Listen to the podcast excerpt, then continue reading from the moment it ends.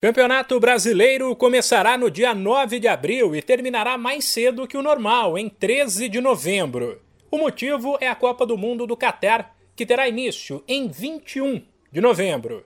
A tabela base da competição foi divulgada pela CBF.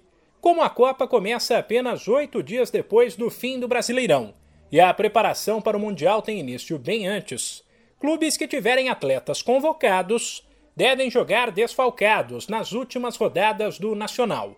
A tabela aponta os dias nos quais haverá rodada e os confrontos, mas os horários e os locais exatos de cada partida ainda não aparecem.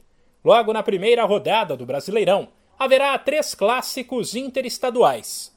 Atual campeão, o Atlético Mineiro recebe o Internacional.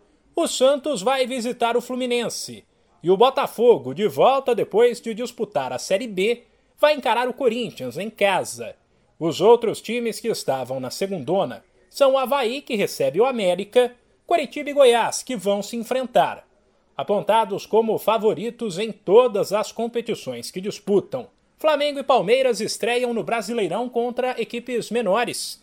O Rubro Negro visita o Atlético Goianiense e o Verdão recebe o Ceará a primeira rodada ainda terá Fortaleza e Cuiabá, Juventude e Red Bull Bragantino, São Paulo e Atlético Paranaense. De São Paulo, Humberto Ferretti.